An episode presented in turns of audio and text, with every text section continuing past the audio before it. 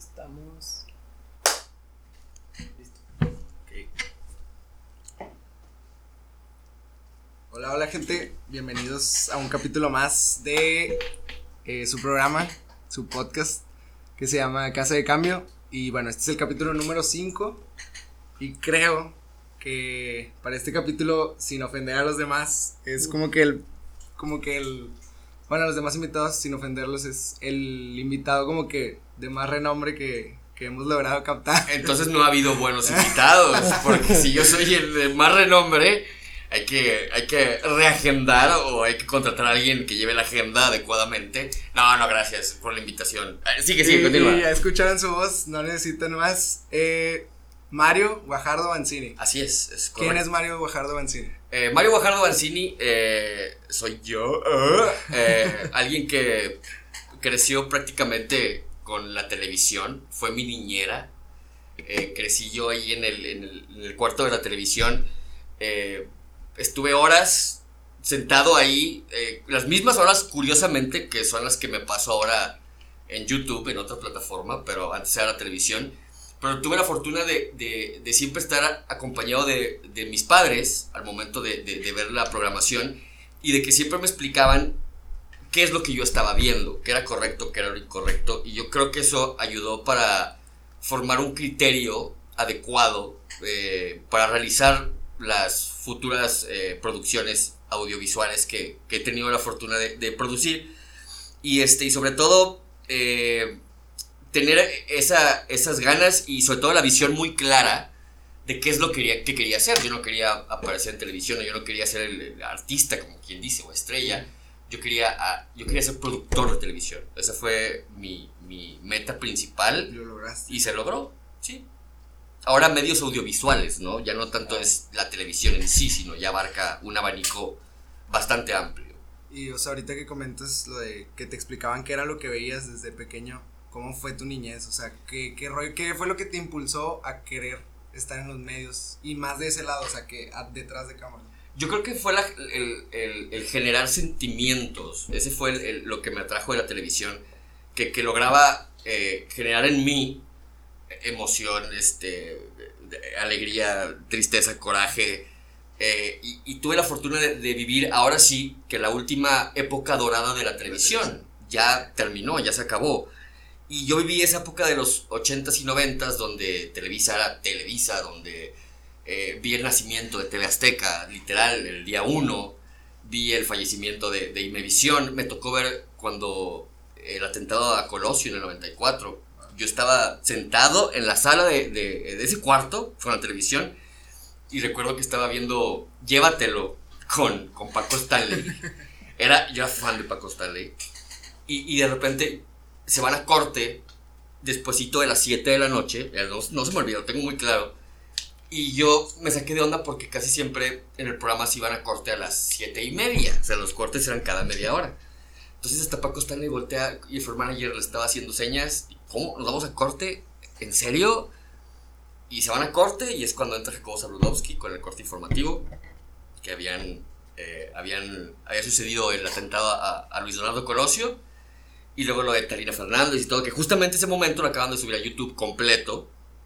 Y es parte de la historia de México, ¿no? Sí. Y ahí estuve yo, me acuerdo que pasaron cinco minutos y llegó mi papá espantadísimo, blanco, y se sentó y- y- y me lo compartió. Me dijo, esto va a cambiar el país de, de una forma que no tienes la menor idea. O sea, yo tenía, fue en el 94, yo tenía 13 años más o menos. Entonces, ese tipo de momentos los, los logré este, vivir, pasar, y yo quería generar ese tipo de, de- de- de sentimiento con la audiencia, lograr esos grandes momentos que a mí me marcaron como, como persona y como, como individuo laboral. Y pues yo quería generarlos y, y tengo la fortuna de, de poder decir que sí, que sí, creo que sí, sí lo logré. Creo. Y mira, ahorita, o sea, por lo general en este programa, los cuatro capítulos anteriores han venido músicos. Se me hace como que muy interesante que eres la primera persona como que no... Como que no es algo tan palpable, que la música tampoco lo es palpable. Y, o sea, por ejemplo, a ellos les puedo preguntar sus influencias. A ti lo que creo que te puedo preguntar, sí, obviamente tienes influencias, pero ¿qué veías de pequeño? Yo veía mucha, mucha televisión no apta para mi edad. Yo, yo veía a Benny Hill, no sé si lo, lo, lo recuerden o lo conozcan. Tenías tu antena parabólica. No, no, no. Benny ¿Dónde Hill lo, pasaba Imevisión. eh, Ah, que antes te- era TV Azteca. antes TV Azteca era. eh, Benny Hill era un comediante muy famoso en, en- en la Gran Bretaña. Después en México, de hecho, las influencias de, de, eh, Andrés Bustamante, el Wiri Wiri, vienen de Benny Hill, mucho. Y lo pasaban como a las 11 de la noche, los jueves, creo, los miércoles. Y pues eran chavas y, con las chichis y así, me mi desnudas y todo. No era apto para mí, pero, pero yo recuerdo que me doblaba de la risa. O sea, hay un chiste que el día de hoy lo veo y me sigo doblando de la risa que Benny Hill lo venía persiguiendo la esposa de. El esposo de la mujer con la que se andaba haciendo ahí movidas. Y Benny Hill venía corriendo y, y agarra una silla, una silla, agarra un- una bicicleta. Y cuando agarra la bicicleta se le cae el asiento. Y cuando se sienta, el sonido que le ponen y la cara que hace Benny Hill, no, yo tenía que unos 10 años, me, me reí seguido una semana de ese momento. Y a la fecha lo veo en YouTube y todavía me, me río. Entonces veía eso. eh, veía eh, 24 horas con Jacobo Zabludovsky también. Era imperdible a las 10 de la noche. Eh, los programas de concursos que siempre me gustaron mucho. eh, la hora marcada. ¿No recuerdan? ¿No la vieron? no Búsquenla en. YouTube. La hora marcada. Sobre todo busquen el capítulo que dirigió este, Guillermo del Toro cuando era un, un adolescente.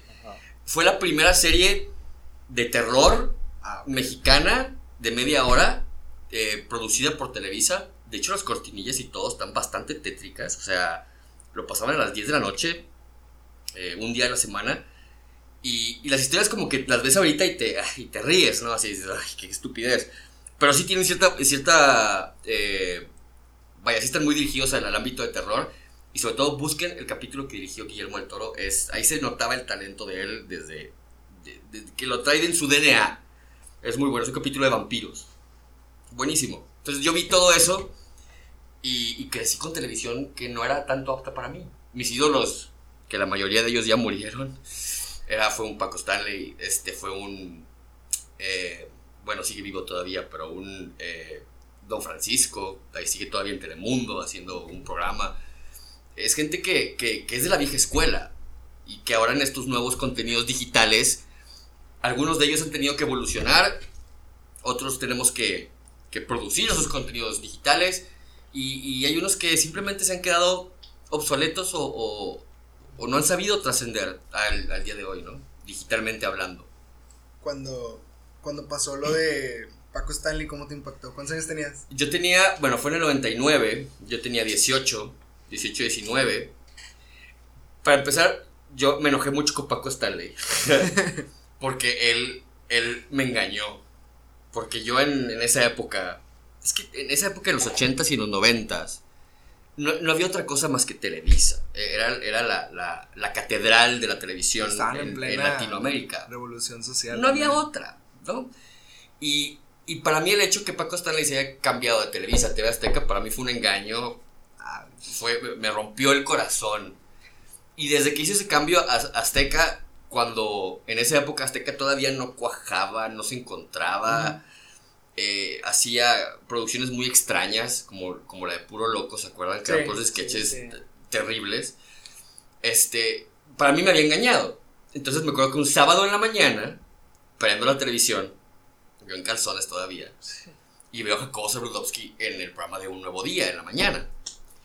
Y yo, perdón, hoy, no era un nuevo día, era hoy, Hoy. hoy, sábado. Y yo, ¿qué hace Jacobo? O sea, ¿qué pasó?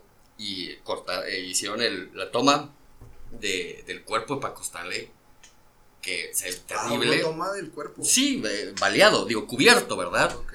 pero ahí estaba y, y fue algo que, que causó shock en, en todo el país y sobre todo las primeras horas del evento porque Azteca, TV Azteca decía estaba enojadísima con el jefe de gobierno en ese entonces que era Obrador, no, era Cuauhtémoc Cárdenas, el jefe de- El de- del PRD. del PRD y estaban tirándole terrible a, a, a, a- Cuauhtémoc pero cuando apareció el tema de la droga Ahí fue cuando Azteca "Eh", no dijo Ah. nada, ya continuamos con la programación, no pasó nada. Pero es que algo que nunca antes no era, no era, no era visto en la televisión. Era ver ese lado de, de- lado verdadero de los estandartes o de los ídolos de la televisión, cosa que no tiene hoy en día la red social. La red social es todo lo contrario, o sea, es, vemos, entre más natural seas y más tú seas, es el, lo que te quiere la gente, que yo creo que eso es lo positivo y lo que también puede ser el apocalipsis de las redes sociales, porque la magia se perdió. La magia en la cual...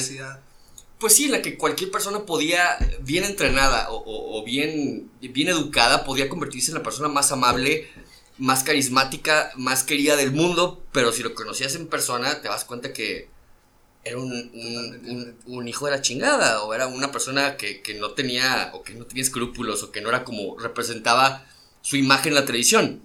Y, los contenidos de hoy en día no han, no han sabido manejar esa magia o, lo arreglamos en postproducción.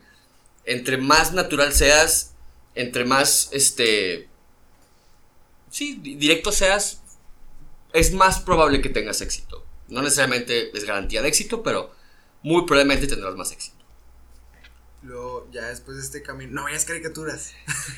casi, casi no. O sea, sí, a ver, a hacer memoria. o, series así como adolescentes. Ah, sí, yo fui, yo crecí con Salvados por la Campana, por este, por Family Matters, por este, Full House, por todas las series de los sábados que pasaban en NBC en la mañana. Es que yo fui el primero de la colonia en el 92 en tener cable.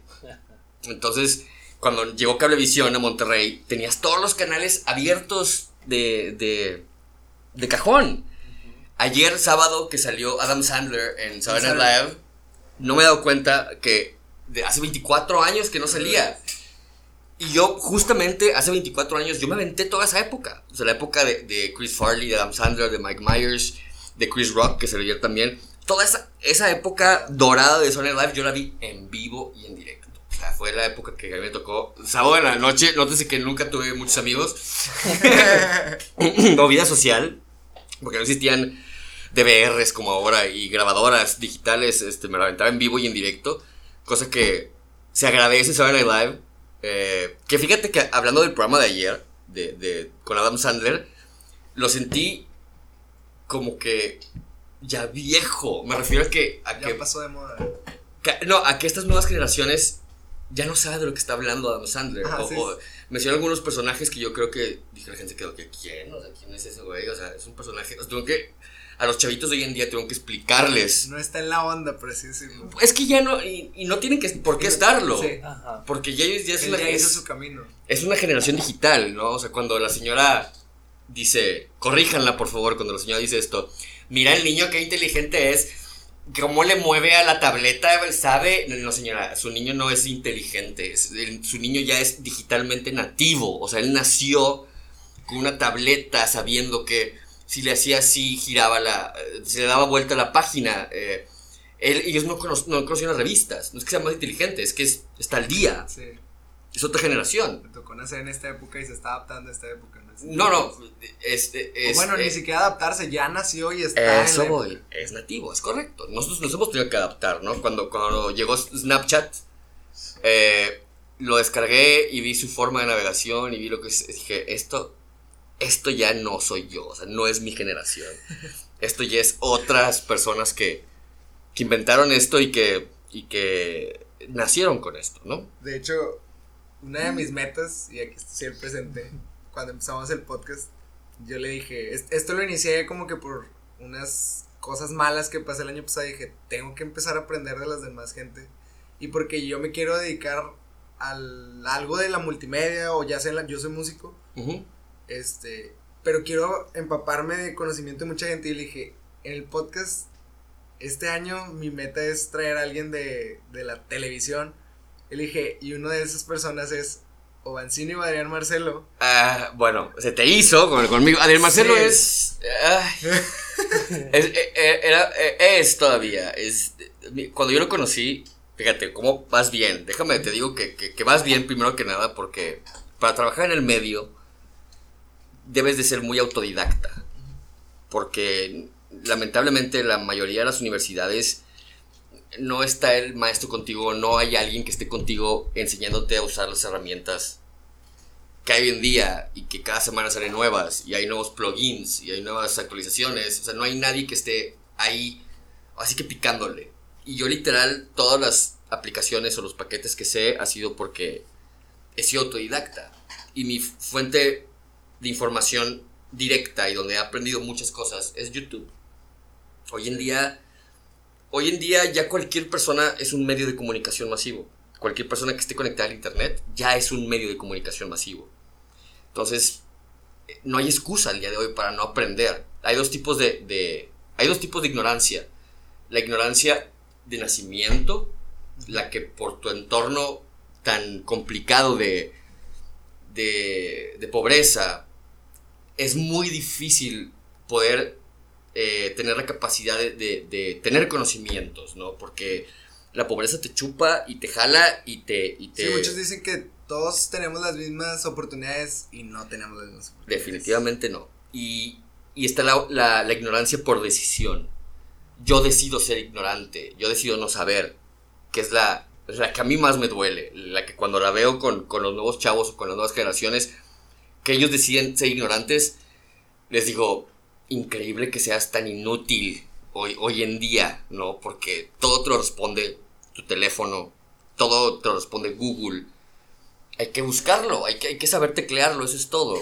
Entonces, alguien que no sepa lo básico, que no comprenda, o que tenga alguna pregunta y no sepa cómo responderla, qué persona tan inútil. Este, entonces, sí, es, es importante, vas bien. Y volviendo a Adrián Marcelo, eh, desde que yo lo vi, yo me reflejé, dije, haz cuenta que me estaba viendo a mí con 10 años antes, ¿no? Cuando inicié. Y le dije, ay, los, todos los errores que te faltan cometer, que, te que vas a cometer, que está bien. Y es y se nota que es una nueva generación. Él también tiene, tuvo la fortuna de tener escuelas eh, importantes y aprovecharlas. Y se refleja. Y todo lo que dice, eh, aunque sea muy controvertido, tiene un porqué y tiene un fin. Que yo creo que eso es lo que ha, ha perdido mucha, muchos representantes de la televisión o del medio masivo que dicen las cosas porque sí o porque, o porque ellos piensan que todo lo que deben de decir tiene que ser gracioso o debe de ser gracioso sin importarle las consecuencias de lo que, de lo que van a decir, ¿no? Y además se lo sabe, tiene esa noción de repente sí se pasa, pero es normal. O sea, es parte de ser el disruptivo. Y lo dijo el, el, robot de Mark Zuckerberg. Para hacer cambio hay que romper cosas. Sí. Que eso es bueno y malo. No necesariamente es correcto, pero... Si, ambos me, o sea, me interesaban por este podcast es porque me ha tocado... Yo crecí, yo estaba en la secundaria cuando tú tenías tu programa de volver. Eh, Agradezco. Ayer, cumplí 38 años, por Felicidades. muchas gracias por estar aquí. A eso iba. 40. Te agradezco porque sé que ayer cumpliste años. Y felicidades. Bueno, yo te también felicito ahí por mensaje. Y agradezco que, o sea, te hayas tomado el tiempo de venir porque te digo, para mí es como que, digo, viví mi adolescencia contigo, veía volumen 2, me tocó una cierta época de desvelados con, no con Juan Ramón, pero me tocó con Alex Merla. Lo desconozco de los dos, pero ok. Y luego fue como que llega volumen 2 y te digo, yo me fijé en ti y en Adrián Marcelo porque yo noté eso, esa controversialidad. Digamos, cuando tú estuviste en volumen 2, fuiste e hiciste cosas controversiales y yo desde ese entonces decía, no lo está haciendo porque, o sea, nada más porque salió, tiene que haber algo detrás. Y bueno, y, y, y, ni tanto, o sea, bueno, sí controvertidas, pero ni, ni, tanto. Y con el tiempo aprendí a que es válido romper cosas o es válido ser disruptivo mientras seas, eh, mientras no, no, dañes a terceros o no seas, perdón, mientras no seas irrespetuoso. Cuando no te metas ya con, algo personal, con algo que afecte no solamente al, comentario que estás haciendo, sino ya a terceras personas, ya, ya cuando el chiste ya no es gracioso o no tenía un fin, es cuando ya está mal. Algo así sucedió con Adrián Marcelo. Y conmigo también. O sea, yo tuve que hablar con el director del Canal 28 como unas 5 o 6 veces. ¿Estabas en el Canal 28? No, no, porque ah. yo hacía chistes referente al Canal 28. Como que Tenían también su programa, ¿no? Aparte del tuyo. No, que la verdad ni me acuerdo. Yo tenía gente que los traía de bajada y, y, eh, para mí era muy chistoso porque yo siempre he sido fanático de la comedia recurrente. del chiste que se repite constantemente. Eso a mí me da mucha risa. Y pues constantemente tenía gente de bajada. Y luego la, pues, la vida se encarga de, de, cobrarte las facturas. Pero vaya, hoy, al día de hoy, todo mundo, la gente adulta o la gente de mi edad, no me dejará mentir, pues con el tiempo aprendes, ¿no? Y, y, y, ya no te es tan fácil ser tan, tan disruptivo como antes. O es más, o ya no se ve bien, es como Facundo, queriendo actuar como un alguien de 20 años que se, se ve ridículo. la gente lo sigue consumiendo, no entiendo por qué. Eh, es más, porque yo creo que la, juventud de hoy está tan enfocada en sus cosas y, en sus producciones o en su vida cotidiana que no tiene tiempo ni ganas de ser un chaborruco y no hay nadie que llene ese espacio como él, ¿no? Entonces lo hace correctamente. Eh, yo creo que ese es, el día de hoy ya está un poquito choteado el ser tan, tan disruptivo por la competencia que hay, por la cantidad de producciones que hay en todos lados, en, tu teléfono, en tu reloj, en cualquier plataforma posible. Hay demasiada gente muy talentosa y estamos sufriendo el problema que hay mucho talento que, que no lo están viendo. Hay muchas buenas producciones que nadie está viendo. Y yo creo que eso va a causar que el, el medio implote dentro de no mucho, no mucho tiempo, dentro de un mediano plazo. La gente está pagando demasiados servicios de streaming y vienen más. Entonces yo creo que la gente va a llegar a un punto en el cual ya no va a querer pagar, por tanto, y sobre todo va a aumentar la piratería. Que la gente por esas ganas de no pagar, la piratería va, se va a multiplicar en, en el futuro próximo. Ese es mi, mi, pronóstico. No sé si es cierto, muchas veces he fallado, pero es lo que yo creo, ¿no? Porque si realmente es ridículo y da mucho coraje el talento que se está perdiendo, que nadie está viendo. Eh, y pues hay que... Algo va a suceder. Hay que, o hay que saber capitalizar, capitalizar, no de, de dinero, ese tipo de talento. Y, pues yo creo que a lo mejor ese, ese, esa podría ser mi, mi, mi, ahora mi nueva labor en, el medio del digital. El saber enfocar y dirigir ese talento. Que en realidad fue, si volvemos al inicio, esa fue mi, mi meta eh, principal era trabajar dentro de algún medio de comunicación como productor.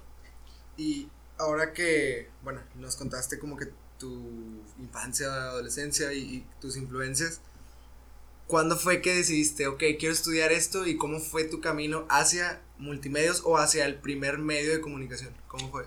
Fue muy curioso porque me di cuenta hace poquito, hace un par de años, que, que con alguien que, con la que trabajaba, esta Liz Villarreal, ella fue la culpable en la cual me, ella me encaminó a lo que fue el principio del medio, que fue la radio. Eh, ella tenía un programa, ella y Liz, era Liz Villarreal y, y, la otra se llamaba pelo rojo, ella, muy guapa. ¿Angie? No. No, no, más, uh, más para atrás. Eh, pelirroja, bueno. ¿Betty? No, no, no, más para atrás. Uh, no. Por algo, ellas dos. Tienen un programa en la noche de radio. Estéreo 7 la pasaba.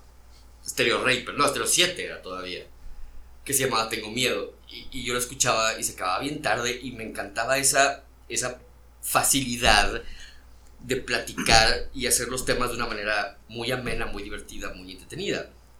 Y nació un amor hacia la radio de mi persona que, que no había tenido antes. Me gustaba mucho la comodidad y el poder, en conjunto con las canciones, pues lograr esa transmisión del sentimiento, ¿no? Y me encaminó hacia la radio, eh, haciendo mi carrera, me metí al servicio social, hice algo eh, incorrecto, eh, profesionalmente hablando, que estaba trabajando en dos estaciones al mismo tiempo, de dos grupos diferentes. Mal. Porque en una yo tenía la esperanza de, que, de que iba a estar en FM. Ah, no, pero más para atrás, perdón, me faltó algo. En la preparatoria entro a la, a la radio comercial. ¿Cuál prepa estabas? En el Prepa Tech Santa Catarina. Porque entró en Mate 5 por segunda vez. mi tutora me dijo, Mario, pero pues, te gusta eso de la radio, ¿no? Y porque estaba yo en el programa de radio de la prepa. Este, ¿por qué no intentas entrar a la radio comercial? Y yo, ay, maestra, no es tan fácil, no es como que toque la puerta y entren. Total, me llenó de pensamientos tan positivos y de palabras tan de, de, de aliento que yo tenía un maestro que era, que era locutor de Planeta 104.5. Y bajo un piso literal y voy y le digo, maestro, vengo a pedirle una entrevista con el director de estación porque quiero ser locutor, bla, bla. Ah, sí, permítame. Le habló a Mario Cuevas en ese entonces y justamente cuando le marcó, unos 10 minutos antes, había corrido a un chavo que era locutor. De ahí y ocupaba a alguien, entonces caí como anillo al dedo. Ah, mañana a las 12 del mediodía.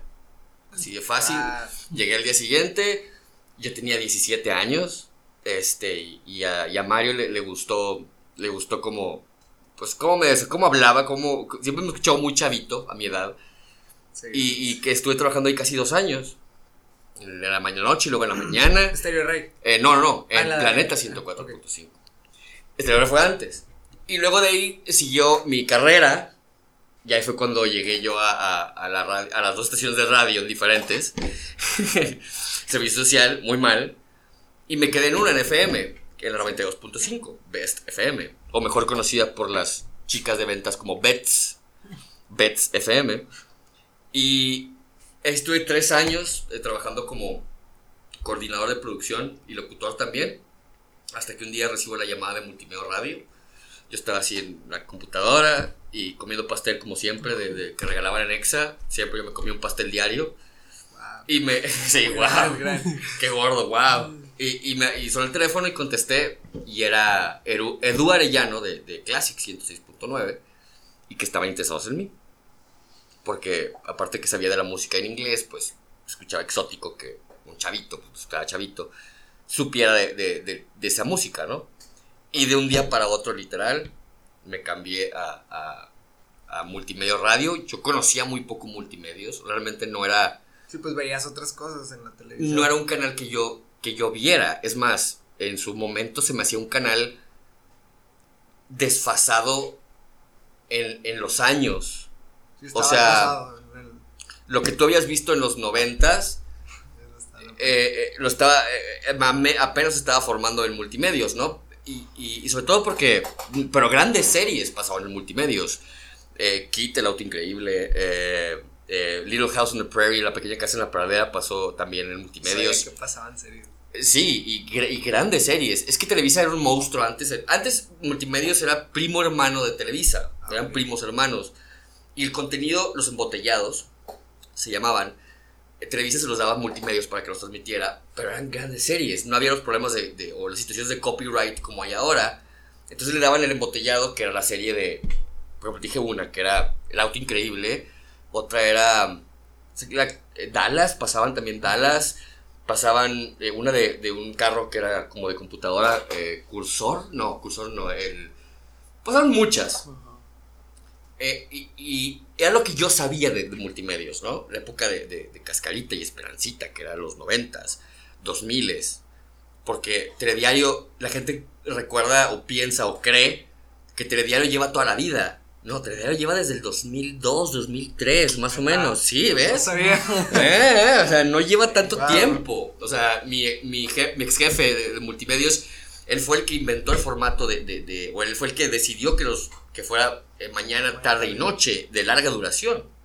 Y la gente cree que llevan toda la vida. Eh, hasta yo el 2005 fue cuando llegué a, a multimedios y ya lo empecé a conocer bien. Yo realmente conocía muy poco a Chavana. Yo, yo recuerdo que, que Chavana, yo lo conocí porque yo veía un programa en Azteca con Mario Castillejos y con De deportes. de deportes, pero lo veía porque nosotros, un amigo y yo, hablábamos a- al, al estudio y hacíamos, eh, no, hacía- no- no hacíamos bromas, pero hacíamos lo de, lo de, o sea, eh, Alma Marcela eh, nos manda un saludo para, o sea, lo que hoy, hoy en día está muy sí, sí. popular, bueno, lo hacíamos nosotros y le decíamos el, el, ventaneando de los deportes. Y nos reíamos mucho mi amigo y yo porque a Mario Castillejos y el otro güey, no sé quién, no me acuerdo quién era, les valía cacahuate y leían todo al aire, ¿no?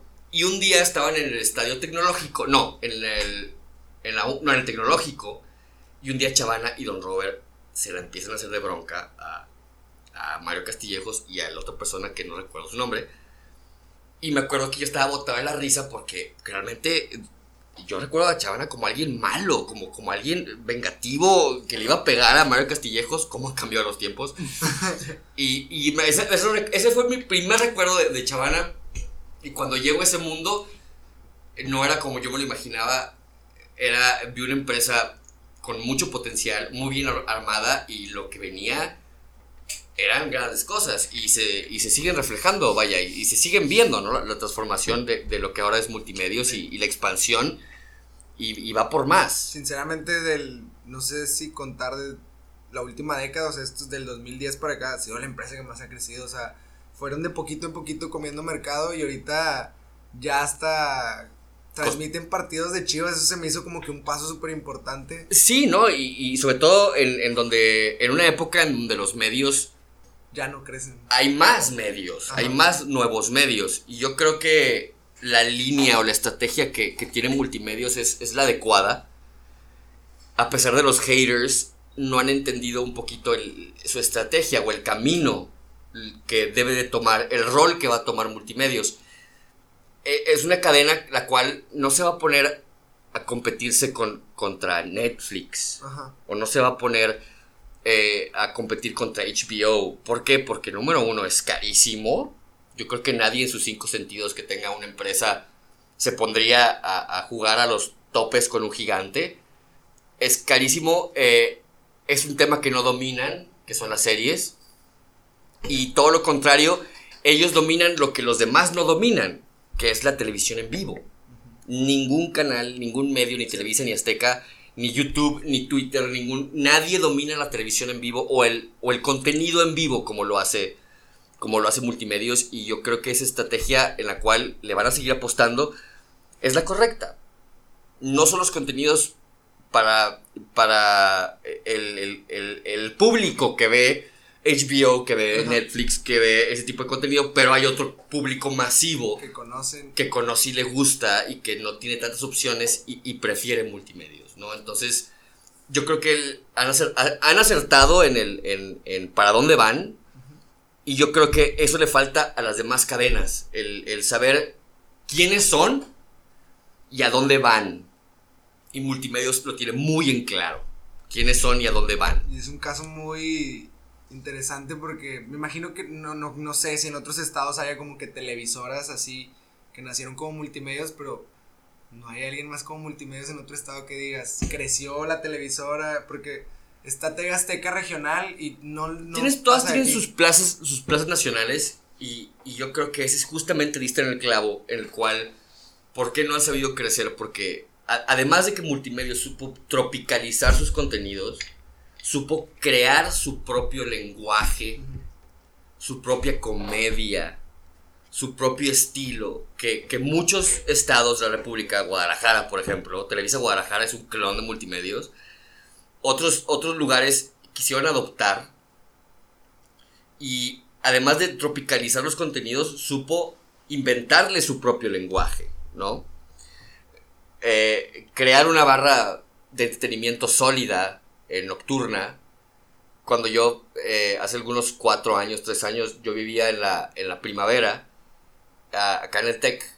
Y, y, cuando iba, tenía dos opciones. Tenía un Oxxo que estaba aquí a dos cuadras y tenía un Seven que estaba como a cuatro cuadras. Y me quería guardar el Oxxo, entonces iba caminando en el Seven.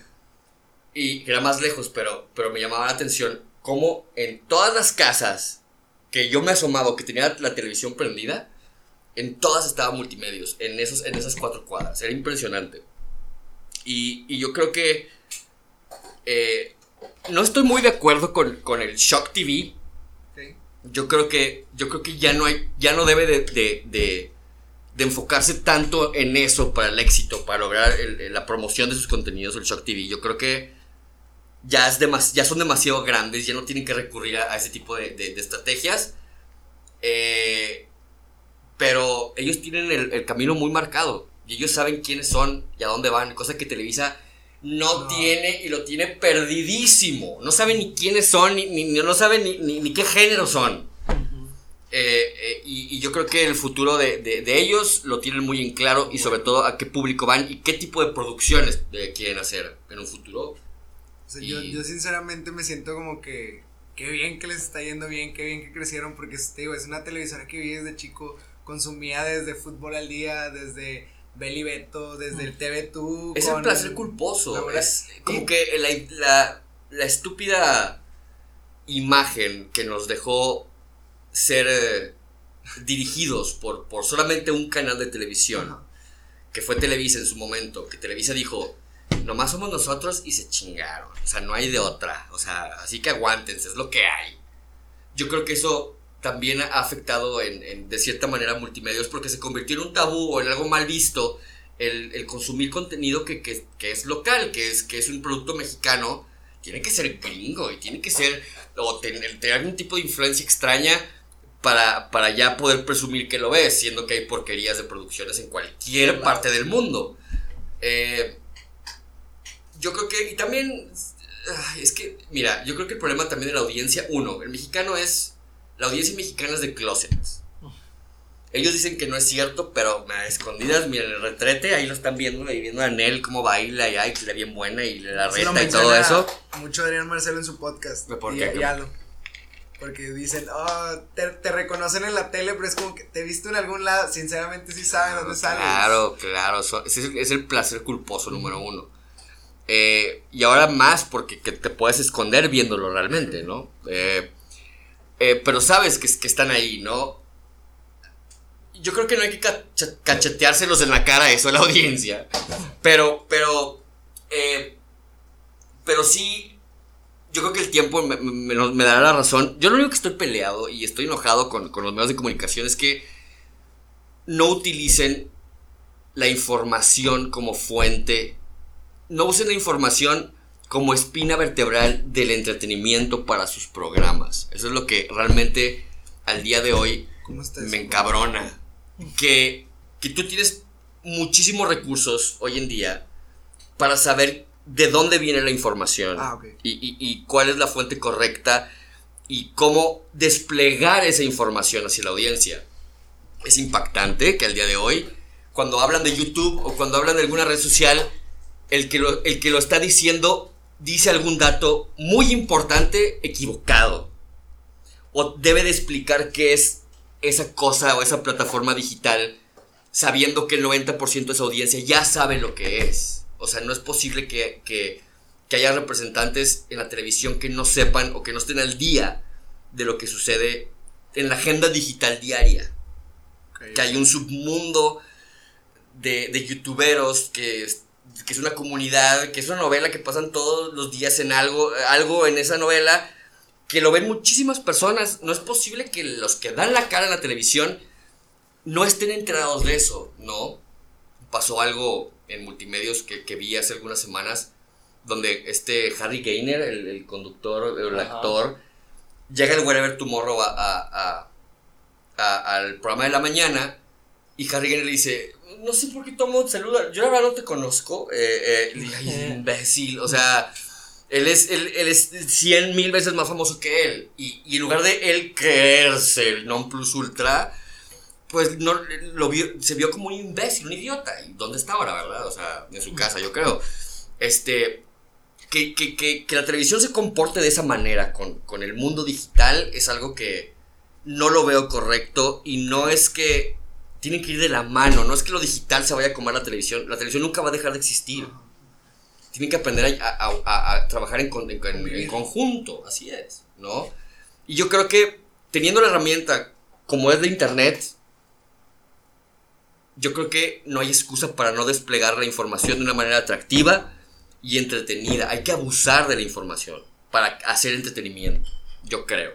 Ese es, ese es mi, mi, mi enojo y mi, y, mi ahorita mi, mi, mi, desenganche con, con, con, con, el medio masivo que, es la televisión, que, que, no han sabido realmente capitalizar la información que les llega eh, todos los días, que es monstruo. Creo que, creo que hago conecte con eso que dices con los noticieros. Por ejemplo, las noticias están en internet al alcance de todos sin embargo, la gente decide ver los noticieros. Pero espérame, ¿Y ahí te va. diferente? No, no, ahí te va. Es que también acuérdate que hay roles. Sí tienes razón y no. Si hablamos de televisión de multimedios, otra vez, van a su público. ¿Qué, es, ¿Qué tipo de noticia es la que Google y la que Facebook y la que Twitter no domina? La, la información local. Google no me informa de mi colonia. Facebook no me informa de, de, de mi cuadra Twitter tampoco. La, noticia local lo sabe hacer y lo sabe hacer muy bien. Entonces, la noticia local debe de ser más local todavía. María Julia tiene que ser todavía más local y tiene que pelearse con Luis Carlos sobre los Tigres Rayados más todavía. Porque esa es la esencia de, su nacimiento y de su éxito y que lo va, y lo va a seguir haciendo porque no hay nadie que haya llenado ese espacio todavía. No hay ninguna red social y muy difícilmente lo va, lo va a hacer. Google ya está intentando meterse en lo local. Ahí se quiere estar metiendo, pero pero cuando la televisión está en vivo y en directo con un micrófono y con Doña Chonita hablando y, Doña Chonita enojada porque tiene una tubería que se le sale el agua, con eso ya se empinó a todas las redes sociales. Entonces, siempre cuando pasa algo importante en tu comunidad o en el país o en el mundo, siempre la, la ventana más importante va a ser la televisión. Esa es la que todo el mundo va a aprender.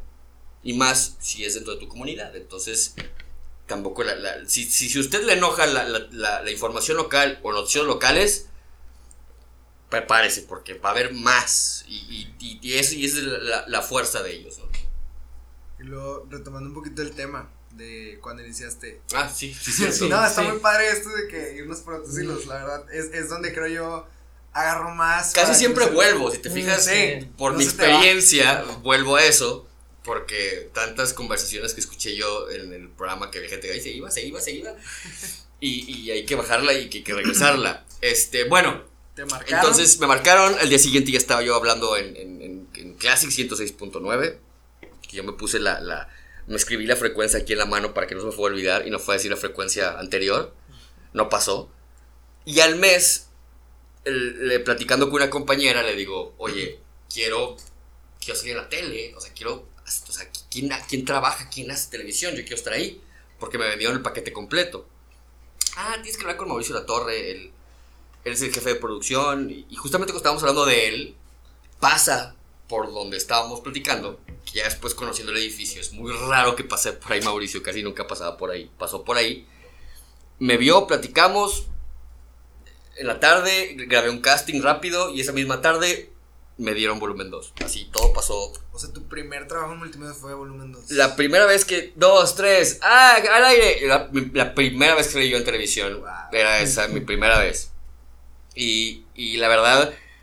Sí, a, Mauricio le gustaba mucho que, que, yo siempre fui muy natural, eh, muy relajado, me cruzaba la pierna, este, me, me ponía muy al, al, de una manera relajada que, que el invitado lo, lo, lo, sentía, así se sentía.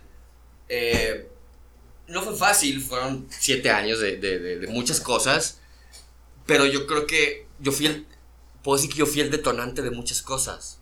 A lo mejor no el, el, el que las provocó, o, al, o, no, o, a lo mejor no fui el, culpable de, pero... Pero formas parte. Pero formo parte de, de, yo fui el que empezó todo. O sea, te pongo un ejemplo de 15, las lavanderas.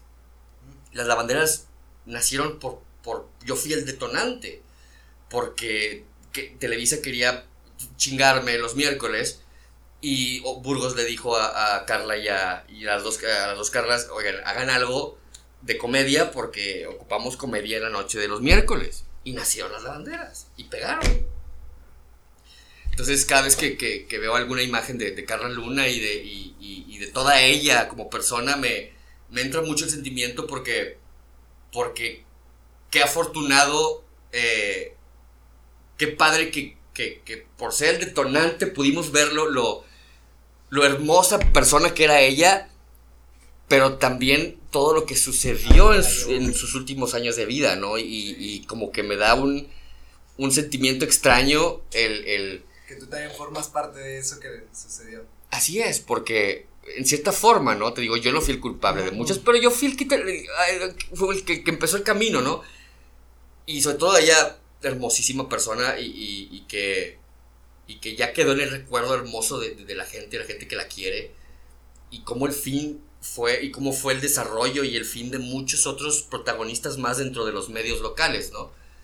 Eh, sin sonar nostálgico y sin sonar, y, no se más sigan viendo desvelados, no, no, no, no, o sea, sin, viendo hacia el futuro, me, me, impacta el, el, el cómo el medio puede impactar tanto en la vida de, de cualquier individuo, ¿no? Entonces más se me llena el, el, el, el jarrito de, de, las ganas de seguir produciendo esos contenidos de, que generan sentimientos, porque literal yo he visto 25 vidas de personas que, que, han dado un giro de 180 grados por culpa del medio de comunicación.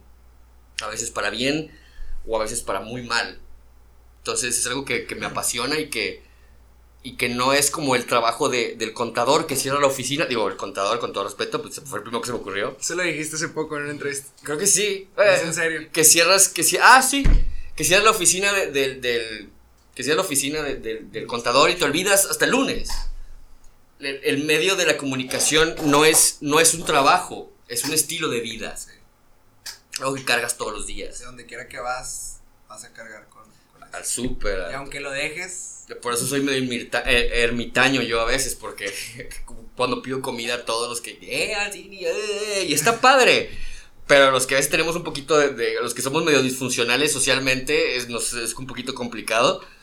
Pero, pero sí, es algo que, que, que es muy eh, digno de análisis y de, y de observación y de reflexión sobre todo, el cómo impacta tanto el medio a, a las personas.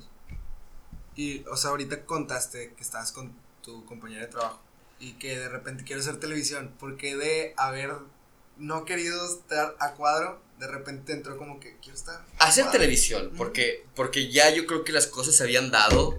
Eh, estaba yo en el lugar, en el epicentro de las producciones televisivas. No ¿Estabas estudiando en ese entonces? Eh, no, ya no, ya estaba yo graduado de, de comunicación. Ah, ok.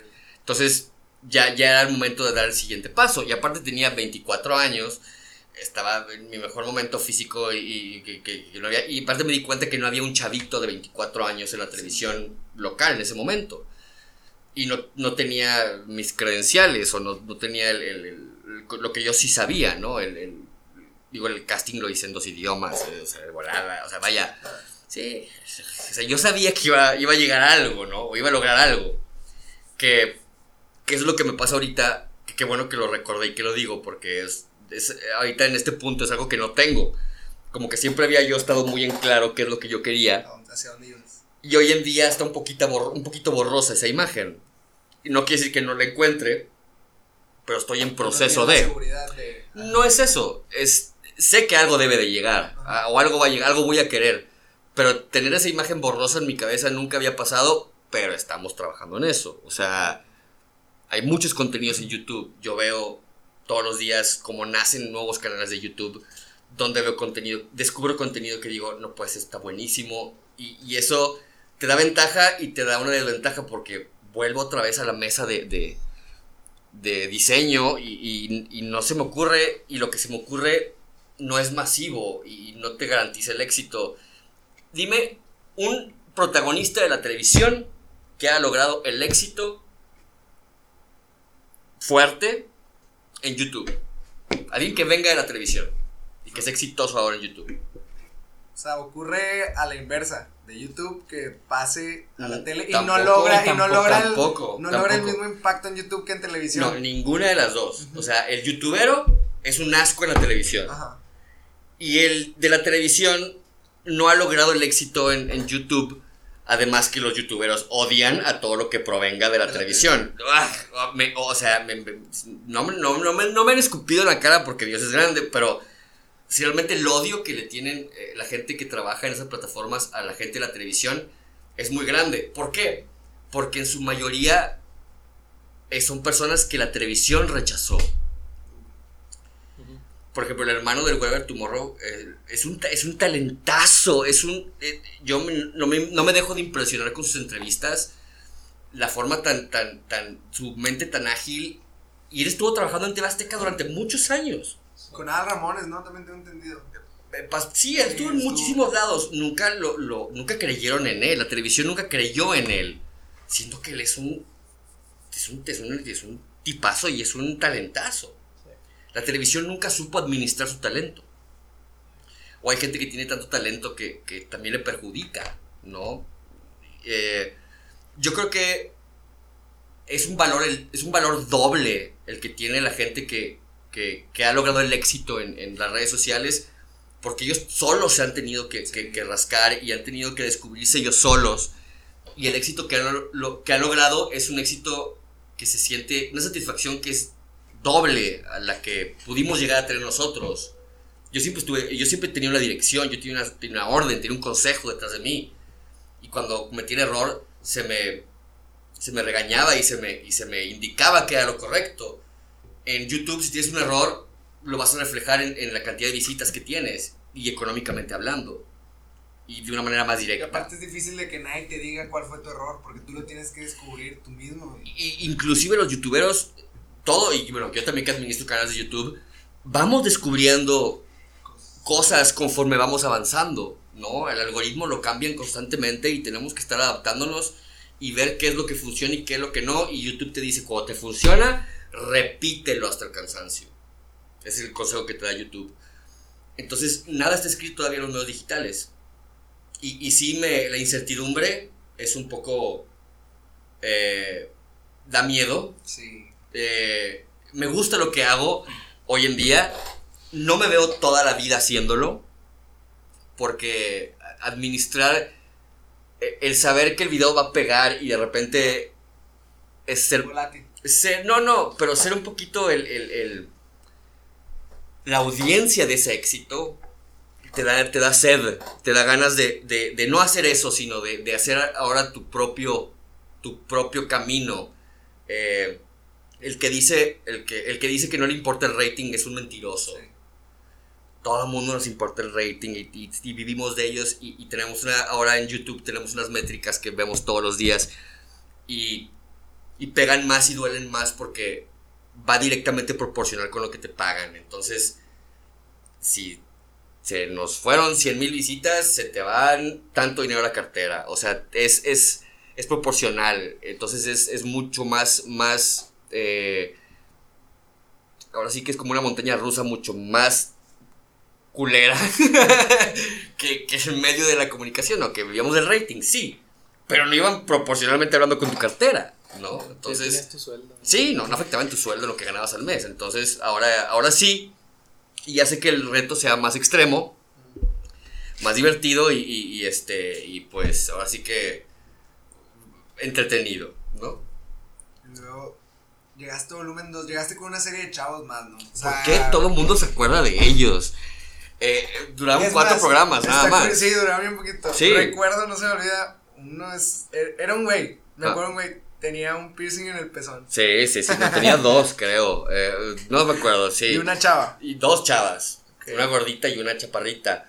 No sé qué pasó Porque, con ellos. O sea, el proyecto de volumen 2, ¿eras tú y Mm. ellos los añadieron? No. ¿O eran los... El programa se llamaba Volumen 2 porque era la segunda parte de Desvelados.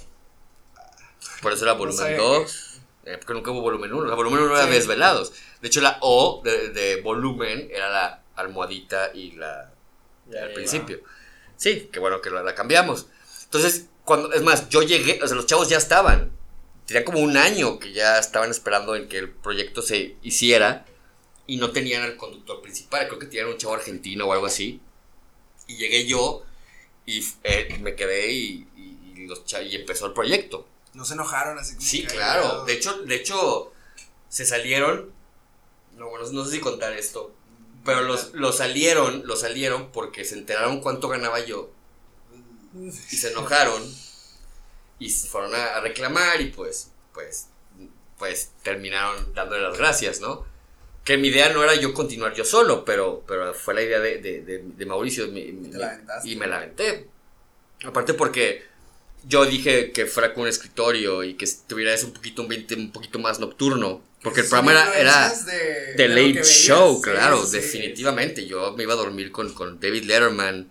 eh, Johnny Carson nunca fui tan fan, eh, pero ni tampoco de, de Arsenio Hall. Me gusta, yo, yo era y sigo. Me entristece cómo está el día de hoy, pero es como son los cambios. Yo crecí con Conan en el 93. O sea, yo fui, yo viví toda esa guerra, como te dije, Saturday Night Live. Yo vi esa guerra de, de, de cuando a David Letterman eh, no le dan el late show, se lo dan a Jay Leno. Entonces, a- a- eh, la, CB, la CBS contrata a David Letterman. Y yo vi justamente esa guerra que se llamaba The, Late Show Wars, ¿no? La guerra de, los programas nocturnos. Yo la viví, yo estuve ahí. Yo vi el primer programa de David Letterman en la noche, en la CBS, que era como que lo impensable, ¿no? Este, yo viví esa época. Y yo vi el nacimiento de Conan, porque se fue David Letterman y Conan llegó a la NBC en el 93 a las 12 de la noche y nadie lo veía. Pero su comedia nos...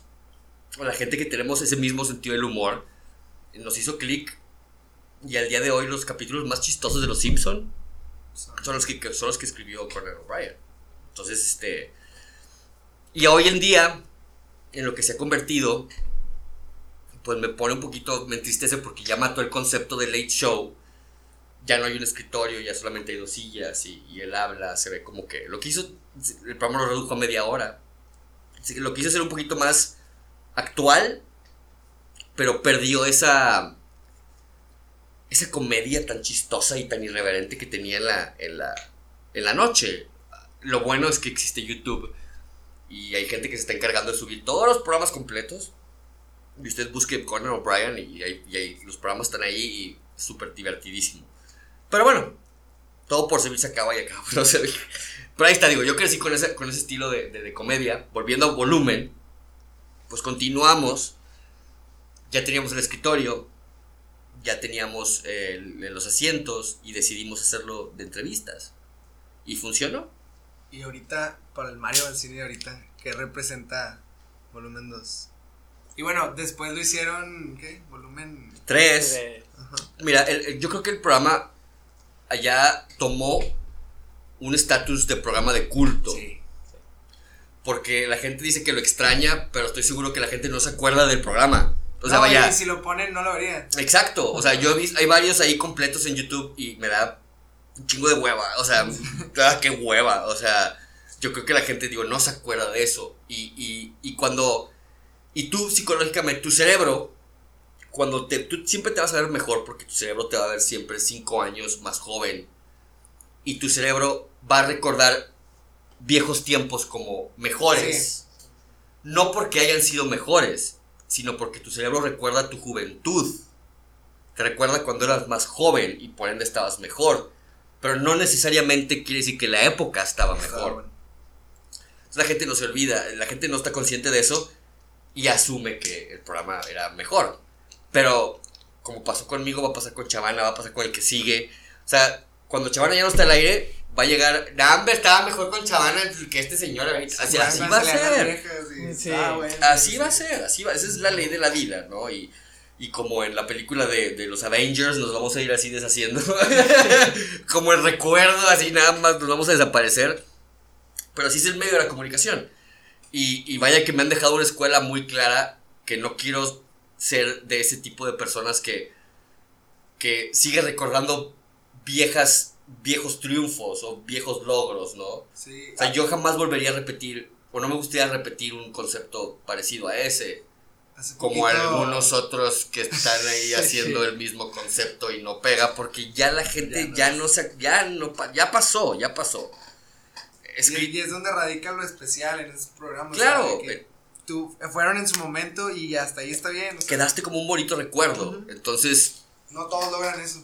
No, no, a mí no me, a mí no me deja de impactar el, que no hay Uber que no me suba, que, que, el Uber no me diga algo, eh, que no sepa mi nombre, que, no sepa qué hice.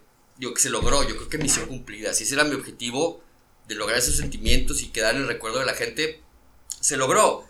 Eh, en lo que sigue, me voy a tener que reinventar y, y, lo voy a hacer. Yo creo que ya tengo la madurez eh, no la madurez, no, perdón.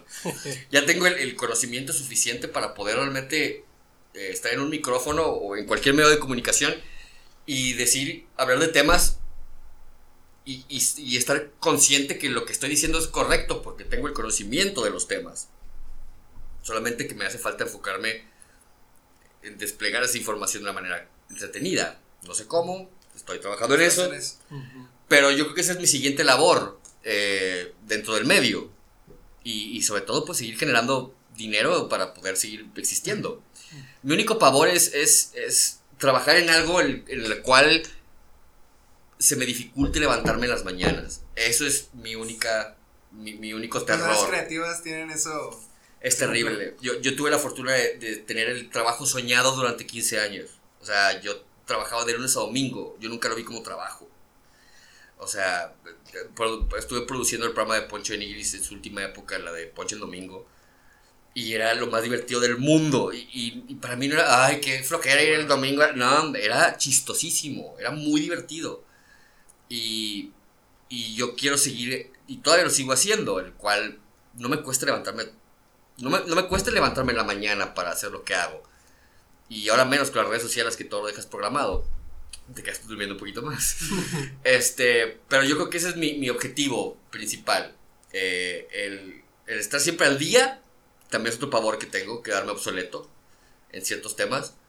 Seguir al día y, y hacer algo que sea tan divertido y que te guste tanto que no lo veas como trabajo. Así como te pasó anteriormente. Y también eso puede ser peligroso porque hay, también hay que bajarle un poquito de nivel a la pasión, porque a veces siendo tan apasionado, puedes caer en el ser irrespetuoso o, o dañino a, las, a, a, tu entorno, a las personas que trabajan también contigo. hacer algo con tanta pasión a veces te sacrificas mucho. Sí, a veces no, eh, no es sano, no es, no es por salud mental, hay que...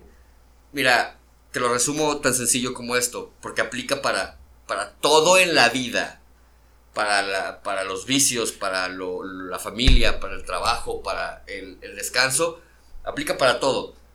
El, el que se clava pierde. Entonces, ya sea en el amor, en el dinero, en la pareja, en los vicios, en las drogas, en el alcohol, el que se clava pierde. No te claves. Con medida, con todo, todo en medida es bueno. ¿Verdad? Hasta las deudas y todo eso. Con medida no hay bronca.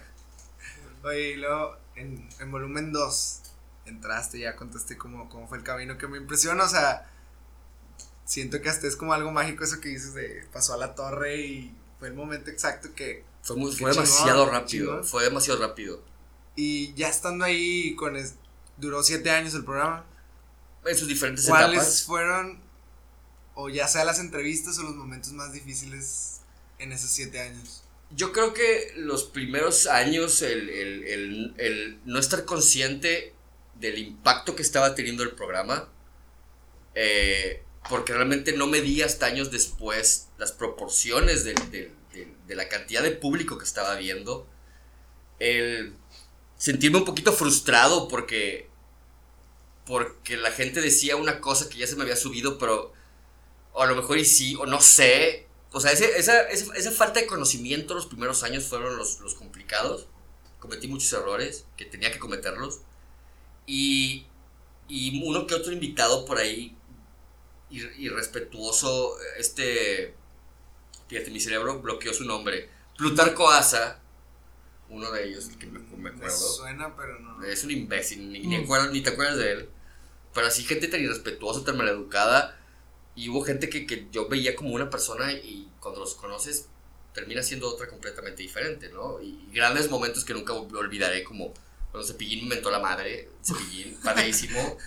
Cuando Elizabeth también inventó la madre, este, y cada momento que solamente aquí o, o, en la televisión pasan estas grandes anécdotas, estos grandes momentos.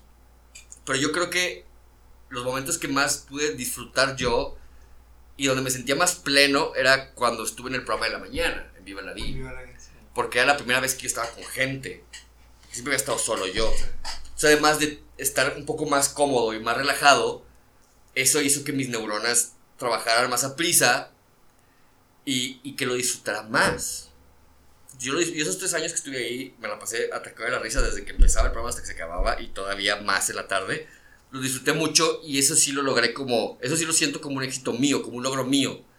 Eh, en, esa, en esa etapa diferente, ¿no? En, eh, en la anterior pues fue un conjunto y fue un, fue un grupo de personas que, que logramos que eso eh, funcionara. Igual que Viva la Vi, pero Viva la Vi era, era, una obra de teatro improvisada todos los días, que era divertidísimo actuarla y, y, llegamos a un punto en el cual ya con la mirada nos, nos, este, nos entendíamos y yo se la aventaba y la bateaba y al revés y la cachábamos, que al día de hoy no me duele tanto ya no estar ahí porque todo lo que a mí me gustaba ya no existe.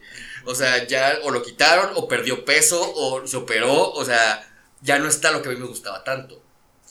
pero las audiencias cambian y se van adaptando, ¿no? en, en volumen 2, o sea, todo lo que constituía volumen 2, lo que era el Mago Marvelous, el CBDVD, todo eso tú. Ah, bueno, también este Morfo empezó a estar su época. ¿Todo eso fue idea tuya o te ayudaban? Había, había, fueron, fueron muchas variables. No me voy a adjudicar nada porque realmente no, no, no es solamente el trabajo de uno, es de muchísimas personas que aportan, aunque sea una cosa. Es lo que yo entendí cuando, cuando ya trabajé dentro del medio.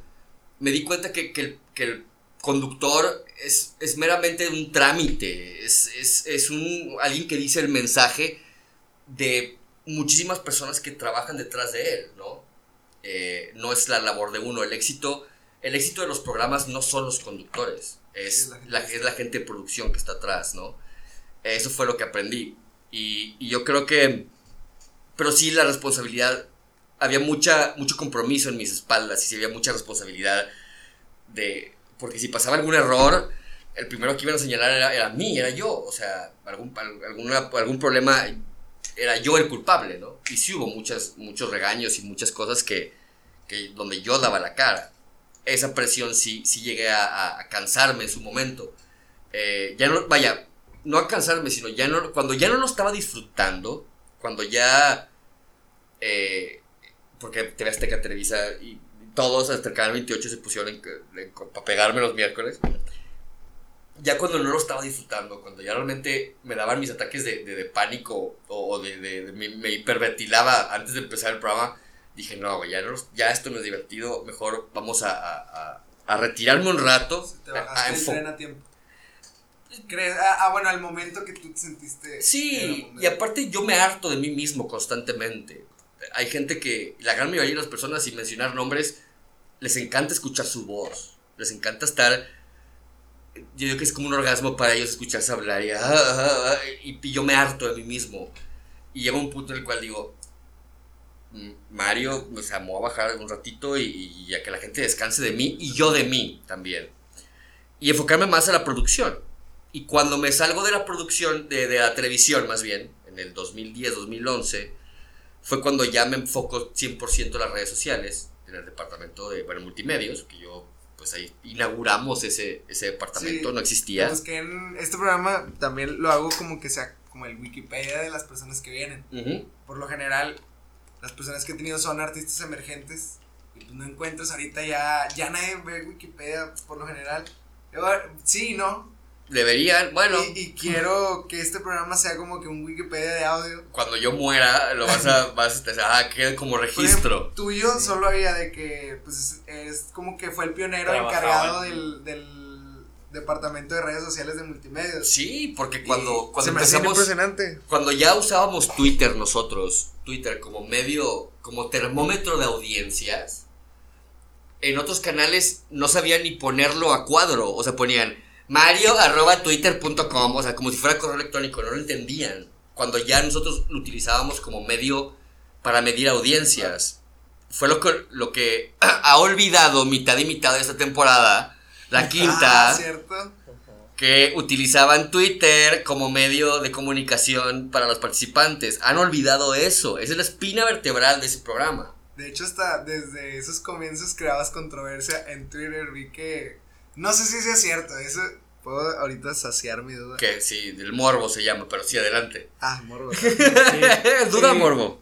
Cuando fue lo de esta pelea con Poncho, era todo planeado, ¿no? ¿Cu- ¿Cuál, ¿Cuál de todas? Cuando Poncho llegó al canal y me quería golpear. Sí. Eso fue verdad. ¿Neta? Eso, fue- sí, eso Eso fue verdad. Wow, Mi abuela eso- me la contó eso. Eso güey. fue verdad. Hubo un malentendido ahí, este, muy feo. Vi, vi hasta un video donde. Donde yo estoy. Y yo voy. y yo- y yo buscando. estoy escondido literal abajo de un un escritorio. escritorio.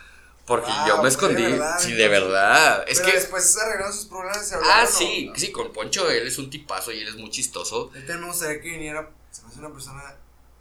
Te- Igual, muy interesante. Te va a chupar la energía. Poncho tiene un don para. hab- Hablas con él media hora y hace cuenta que hablaste 17 horas con él. Así terminas muy cansado.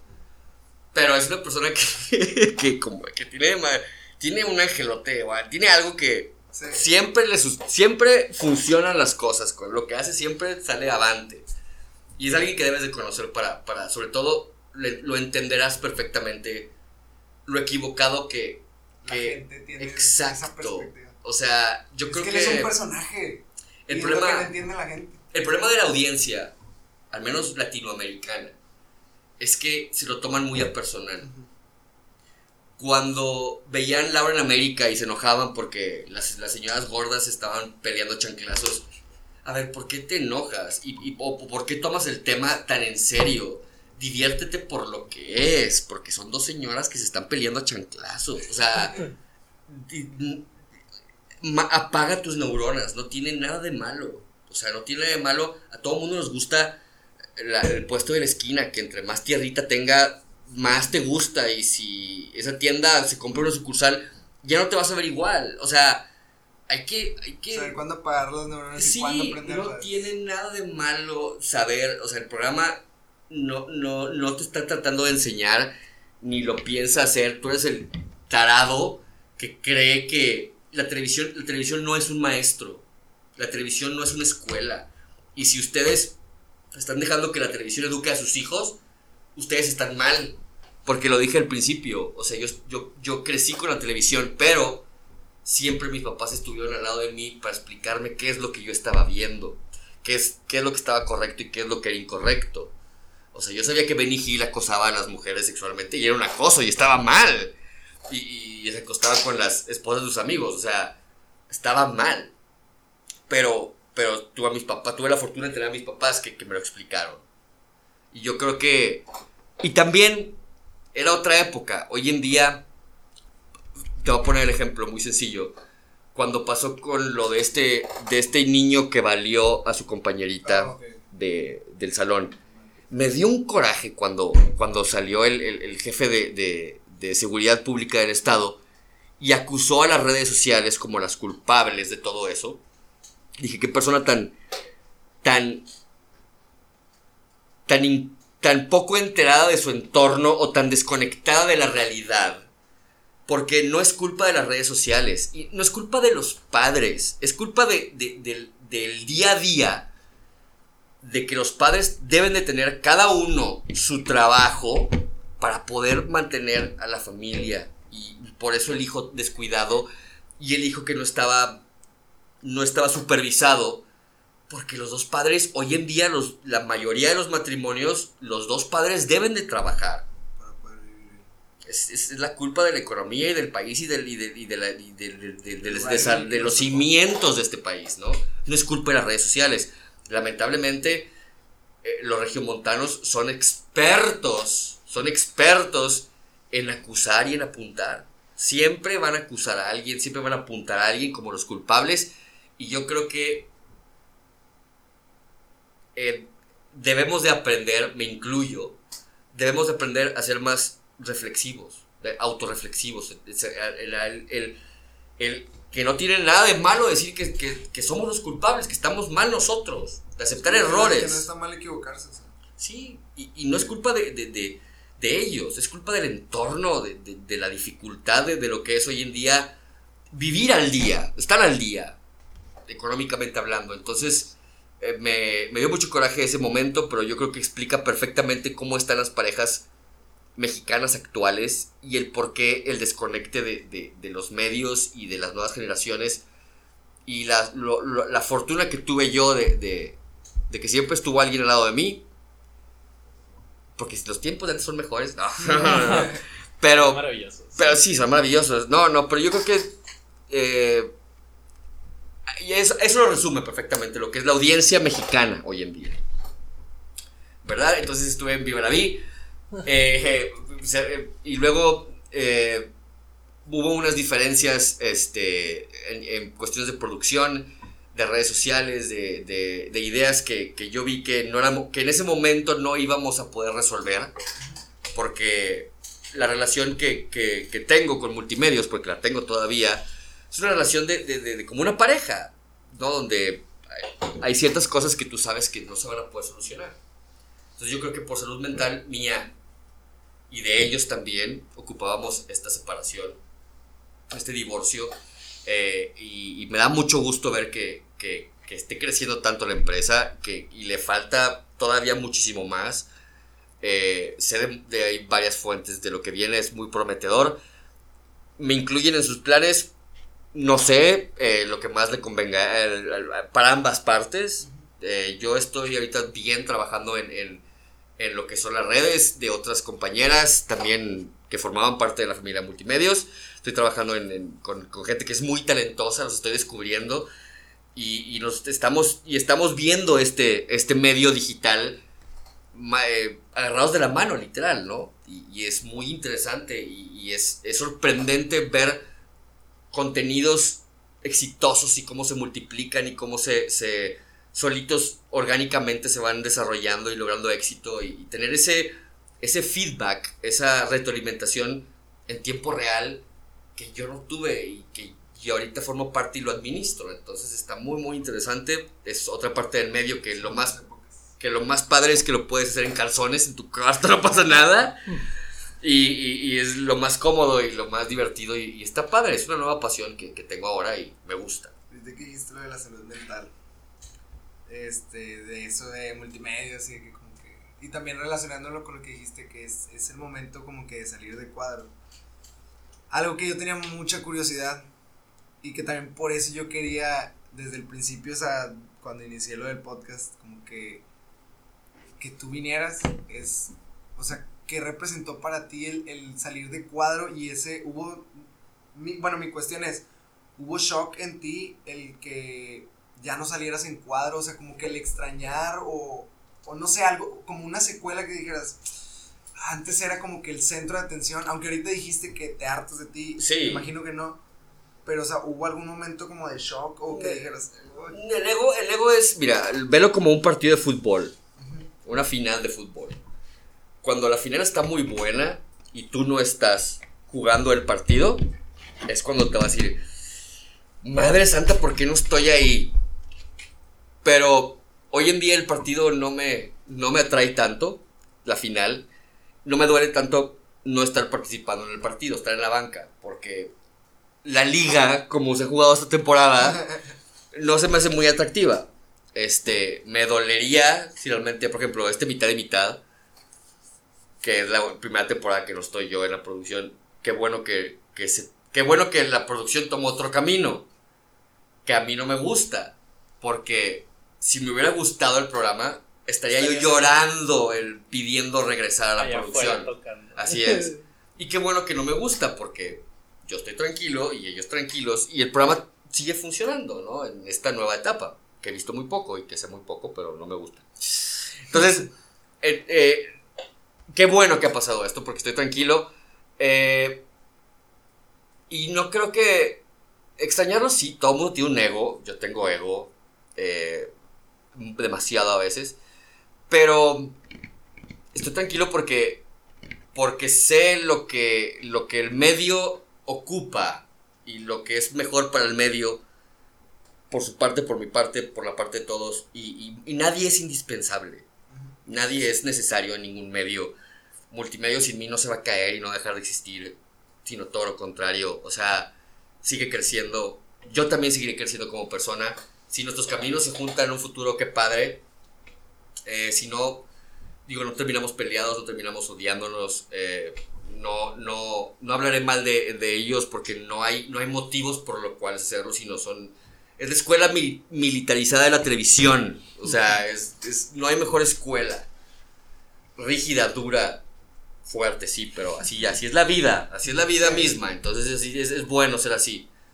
Eh, entonces, por mi partita no hay. Me duele a veces cuando se me ocurren chistes no que no hay dónde des, decírselos a alguien para que los diga esa persona.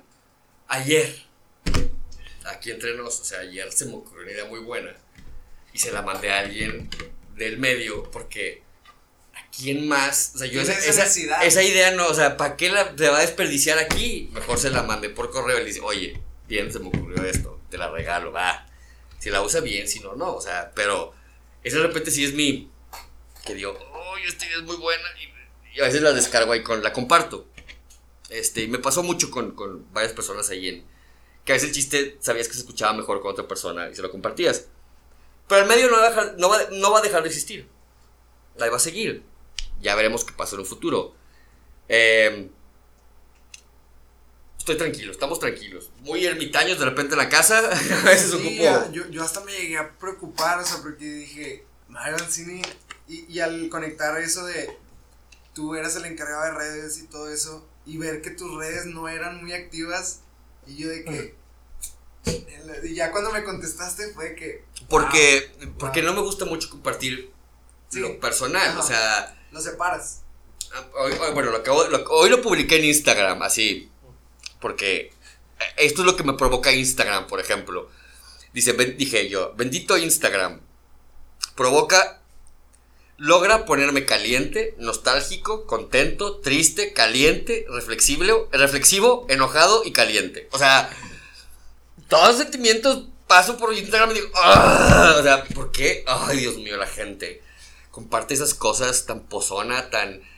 O sea, yo las conozco, las redes sociales, sé cómo funcionan, trato de no compartir tanto. Inclusive las tendencias así lo marcan, que las nuevas generaciones no están compartiendo tanto, no son tan... No, son más, son más, este... Son más consumidores. no, son, no, son más, este, estoy buscando la palabra, son más... Eh, que no, este, ¿Reservados? reservados, gracias. Son más reservados en, sus contenidos. No entiendo a las personas que, que ponen o publican cosas en su WhatsApp. no entiendo. O sea, hay historias en todas las aplicaciones. Si, si yo conozco a alguien y esa persona constantemente publica cosas en su WhatsApp, yo no confío en esa persona en automático. O sea, no comprendo cómo puedes compartir algo tan personal. Sí, habiendo tantas plataformas, ¿por qué es, qué es esa? O sea, no sé, no sé. Que hay tanto desconocido ahí. Para eso, o sea, esa, la funcionalidad de esa aplicación no es esa. Cuando Facebook empezó a utilizar hashtags también. O, eh, YouTube usa hashtags también. O sea, también YouTube historias ahorita. Sí, también. O sea, todas. Eh, mira, nadie sabe que. Hace, hace 10 años no teníamos las redes sociales como hoy en día, ¿no? Hace 10 años. Ya Hoy en día ya cualquiera puede ser famoso. Hoy, hoy en día los 15 minutos de fama están al alcance de cualquiera. De cualquiera, en cualquier momento, alguien se puede convertir en famoso en dos segundos y su, vida se puede acabar en dos segundos también, de la misma forma. Eh, eso, eso hace, hizo que nuestro trabajo se devaluara mucho. Eh, económicamente y, y, el, y la apreciación y el, y el, y el valor, valoramiento o la valoración también se fue, el valor agregado, nuestros, nuestras este, acciones se fueron al, suelo y hay muchos medios que, que dependen mucho o dependen al 100% de la mano de obra barata o les pagan de otra forma, no de una manera económica. Les pagan por followers, con followers, con, views, con, con seguidores. Entonces, eh, es, un, es un medio curioso. Eh, como, los, como, como, lo que practicaba los, los chistes o, los videos cortos que, que veo todos los días. Si te enseñara cuánto genera de dinero cada video, te lanzas por la ventana llorando. ¡Ah! O sea, porque son cantidades monstruosas de ingresos. Y que a veces yo no comprendo porque ellos inventaron su propio lenguaje y si lo cambias no va a funcionar. Hay que adaptarte a ellos. Entonces, estamos viviendo una época en la cual todo se ha multiplicado por todo, lo positivo y lo negativo. Hay demasiado contenido que yo creo que los medios de comunicación va a llegar a un punto en el cual van a implotar. O sea, vamos a regresar, todo es cíclico, todo es... va a regresar al... Vamos, a, vamos a, regresar a un punto en el cual 100, 1500 canales no funcionan. Ya nos dimos cuenta de eso. Entonces, volveremos a hacer, algo va a pasar. Van a volver a hacer. El que sepa condensar esos 1500 contenidos a lo mejor en un recibo, ese va a ser el exitoso. O en un canal, o en un aparato. Ese es el que va a lograr el éxito. Que si nos damos cuenta, o si, o si nos ponemos a reflexionar, es volver otra vez al punto de partida. Donde todo lo condensaron en una ventana. Apple es el que más está perfilándose para ese camino. El que domine eso es el que va a dominar todo. Y ese es el futuro, porque ya, ya bueno, pagamos Spotify, pagamos este YouTube Premium, bueno, yo todavía no pago, este, pagamos eh, Prime, pagamos eh, Apple también, Apple Music, Netflix, que cada vez está más caro.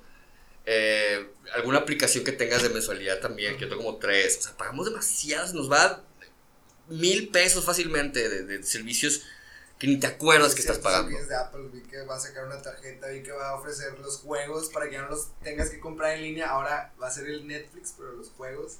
Tiene un, tiene un Google ahí viene también con los juegos. Mira, vienen monstruos que quieren el pastel, pero ni ellos mismos saben cómo lo quieren. Tienen un competidor muy fuerte, que en mi opinión se los va a chingar a todos, que es Disney. Disney no, Disney ya es dueño de todo. Mario Vidente va a hablar. Grábame estas, estas palabras que queden para Wikipedia. Mi, mi pronóstico es que en un futuro mediano Disney va a comprar Televisa. A lo mejor, no en su totalidad, o a lo mejor una parte, o algo así, pero Disney y Televisa tienen que formar parte forzosamente de algo. ¿Para qué? Para que Disney le quite el nombre a Televisa, porque ese nombre está manchado, está, está, está manchado y no se va a poder limpiar. Y tienen que reinventarse y formar otra marca. Y poner el botón de reset y, el, y ese medio volver a resetearse porque no es posible que sus contenidos, los de Televisa, en YouTube, estén rompiendo récords de audiencia. ¿Por qué? Porque no tiene el nombre del logotipo y no se está viendo por la ventana de Televisa. O sea, además por el simple hecho de que, ay, ojalá que nadie me vea que estoy viendo Televisa, porque me hace que naco. Pero es impresionante la cantidad de rating que tienen. visto que la Rosa de Guadalupe. ah, la Rosa de Guadalupe siempre está en los primeros lugares. Pero vecinos, el programa de vecinos, oye, 7 millones de vistas en un día o algo así, no puede ser. Eh, ¿Qué otro? Eh, los, los del canal de, chistes, que es como Comedy Central, pero es el otro. Distrito Comedia. Distrito Comedia, un hitazo. Menos este eh, que es más, más pesado que un Jumbo Jet. ¡Ah, terrible! Ese es más, le quitan vistas cuando sale él, así que es negativo. Este, la gente devuelve las vistas. Eh, es impresionante, entonces yo creo que Ah, y aparte que le está yendo súper bien a Televisa en el plano de cable. Con Easy le está yendo increíblemente bien. Entonces yo creo que se va a ir, se va a evolucionar a donde ese nombre se va, va a quitarse del protagonismo y tiene que venir alguien más a reinventarlo y cambiarle de nombre. Yo le pondría Vancinivisión. Ah, no sé, no sé. Oh, no, algo así. Estoy sorprendido y satisfecho con, la, que con el que has venido y estoy comprendiendo como que el por qué eres, bueno, para mí eres exitoso. O sea, cómo aprendiste desde lo de pequeño, lo convertiste en, ok, quiero ir a la tele, lograste ir a la tele, en la tele hiciste un programa de culto, llegó tu momento que dijiste, ya no quiero, te saliste, seguiste en la producción y cómo todo eso que recogiste de las de las influencias de chiquito, de lo que hiciste en la tele, lo tomaste como influencias y en la producción también volviste como que a insertar todo eso aprendido y ahorita todo lo que estás hablando es como que estás un paso adelante y, qué chido que tengas cabeza para eso. y, a lo mejor, y a lo mejor, que es muy probable también, todo lo que digan no es, va a ser mentira completamente, o sea, la dirección del medio va a tomar otro camino. Que hasta ahorita no, ¿eh? Porque hace unos, unos meses Disney le está haciendo así a, a, Televisa, ¿eh? Salió la nota de que yo, mira, hasta le digo un amigo, mira, Moni Vidente me la pela. Y así. o al revés. O no sé. ah, ah, Dios mío. Borremos este, ¿eh? Sí, borremos el control al delete, por favor, ese comentario. Este, pero es lo divertido, cualquier cosa puede pasar. Nadie tiene la verdad absoluta. Y qué hueva que si alguien la tuviera, o sea, qué flojera. Este, simplemente estén al día y consuman. Ya no hay excusa el no saber. Ya no hay excusa, es más, ya no, ya no es en qué medio te informas, sino qué aplicaciones utilizas para informarte. sea, y hay que curar la información. Utilicen Google, háganle muchas preguntas, este, te responde todo y, y no le creas nada. Investiga tú solo. O sea, si viene de Facebook, muy probablemente es mentira. Y, quiten- y- Facebook es el futuro del, del apocalipsis de la, de la humanidad, también eso es lo que yo creo. ¿Cómo, cómo está eso? Lo peor de la vida y del ser Ah. humano se refleja en Facebook. Sí. Quiere hacerse un favor mental y salud mental, Borra. borra Facebook. Sí. Sí, Borra tengo- Facebook. de hecho, muchos he visto en entrevistas y podcasts así de músicos, todos dicen como que Los, eh, los creadores de Instagram, los creadores de WhatsApp están diciendo que borren. Mark Zuckerberg es un, es un sociópata. Es un sociópata, es alguien que está mal de la cabeza. Es alguien que, que quiere todo el poder y está embriagado de poder y no va a dejar la silla de, de- de ser, de ser CEO. Y todo lo que dice no, no se ha cumplido y no lo cumple. Nomás que la gente olvida. Y, Como político. No, porque está, está idiota. Es, es alguien que, que le tiene mucho coraje al mundo. Porque él siempre fue muy. Él siempre fue sobajado por los populares, por la gente que era más. eh, por, por las chicas guapas. Él, él trae mucho coraje y mucho resentimiento hacia las demás personas. Y, y a veces es como yo que es socialmente incómodo. Y es dueño de la red social más importante del mundo. Entonces.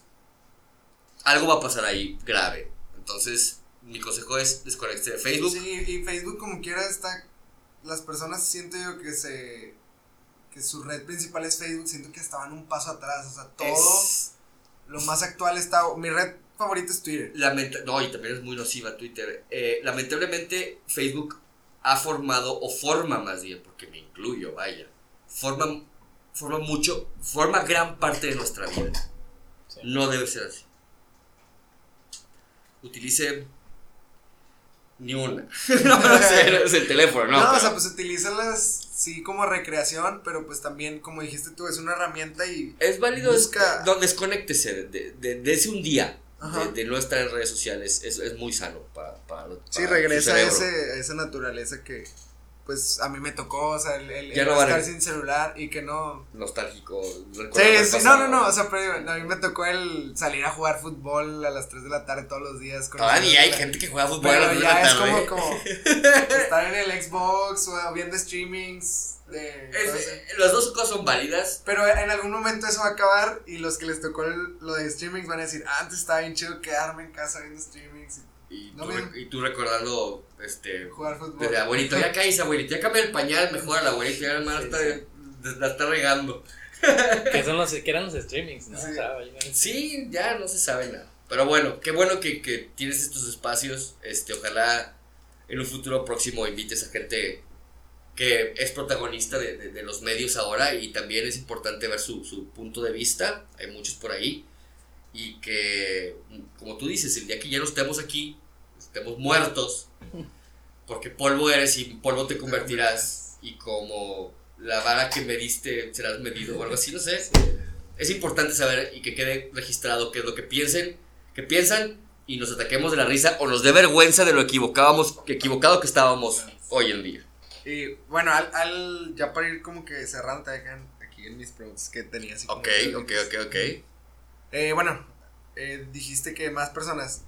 ¿Recomendarías a alguien como que tú digas, este güey es interesante y tiene algo así bueno que decir? En, dó- en redes Para venir aquí. Ah, para venir aquí. eh, Nadie. no, sí, mira, te voy a decir muchas. Eh, Liz Villarreal, ella es muy buena. eh, ella es muy inteligente. eh, eh, eh, ella, lo, ella lo sabe y se lo he dicho en repetidas ocasiones. Ella está loca, pero está consciente que está loca. Y eso es delicioso. O sea, cuando alguien está consciente, eso es fantástico y es muy inteligente. Y logramos grandes cosas con. Logré grandes cosas con ella, aprendí mucho. Y es, un- es muy bueno platicar con ella. Ella forma parte muy importante de la televisión regiomontana y, de, y de la- del, del medio. Ella es buena. Eh, ¿Quién más? Eh, Adiel Marcelo es parte de, de la nueva generación, de, de, de ese nuevo, de esa nueva camada que tiene algo que decir y, y su mensaje se debe de, de, Esparcir. de esparcir, aunque ese mensaje a veces sea muy estúpido, pero es, es, es, es bueno, es divertido escucharlo. Eh, de los protagonistas, sí, de, de los medios a lo mejor. Y ya. y ya, no, no, sí. De repente, yo creo que, yo creo que hay que, hay que definirlos muy bien.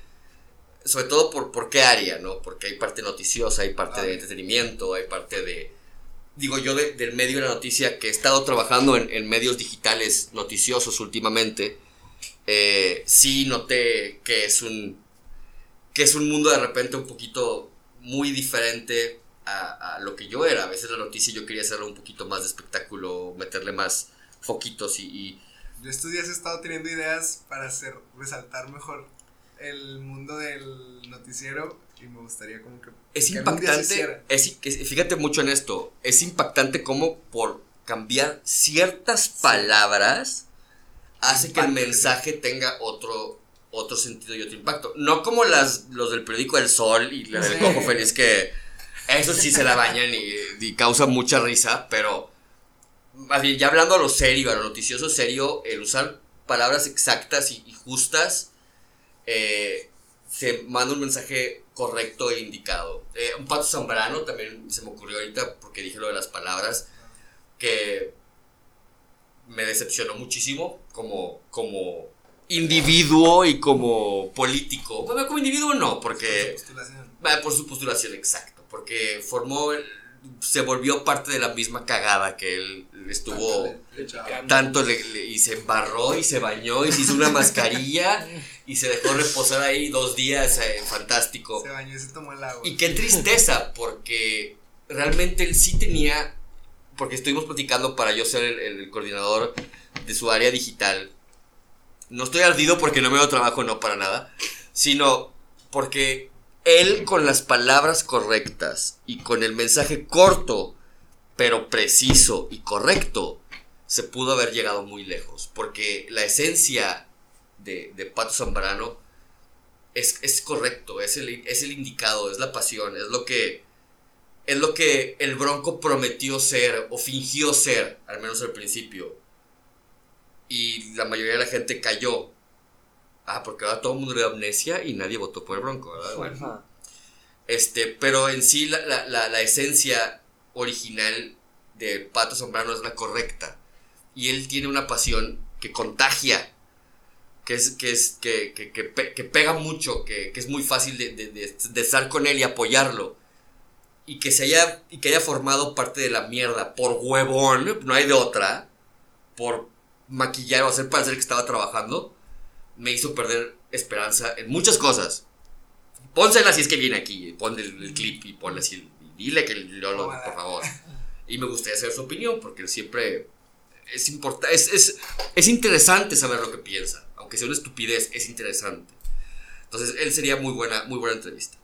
Para tratar de conseguirlos. Ya te paso el dato, hombre, es más, si hablan a las 3 de la mañana, no pasa nada. Ya, para ir terminando, algo que me parece interesante. Me pasa el dato. este, por favor. ¿Qué le dirías al Mario Banzini ahorita? Tú, el Mario Banzini ahorita, De los que acaba de 38, cumplir años, ¿qué le diría al Mario Banzini que está en la prepa empezando en la radio? que no sea que, que tenga paciencia, que aprenda a tener paciencia.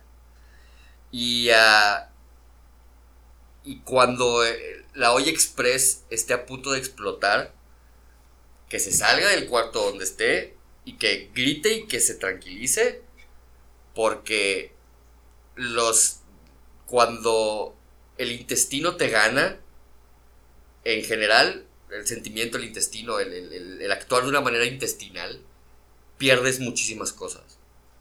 Y, y a valorar el trabajo en equipo. Es, es importantísimo. Yo me quejaba mucho en la escuela de, flojera trabajar en equipo. Bueno, llevo las cocas, y yo llevo esto, llevo lo otro, las papitas. Y uno no hacía nada y nada más decía chistes, y, pero, pero realmente la vida misma se trabaja en equipo. La vida misma es en equipo. Entonces, no seas tan intestinal, me, diría al Mario más joven. Este. eh, y, valora a la gente que te rodea. No. Tú no eres. Tú no estás encima de nadie. Hay que, hay que aprender a estar todos al mismo nivel. Y así se comprende muchas cosas en la vida, ¿no? A, no al bajarse de nivel, no, porque no, nadie está arriba ni está abajo, simplemente a ponernos todos al mismo nivel y, y así entiendes muchas cosas. Y algo que te quisieras decir a ti mismo ahorita.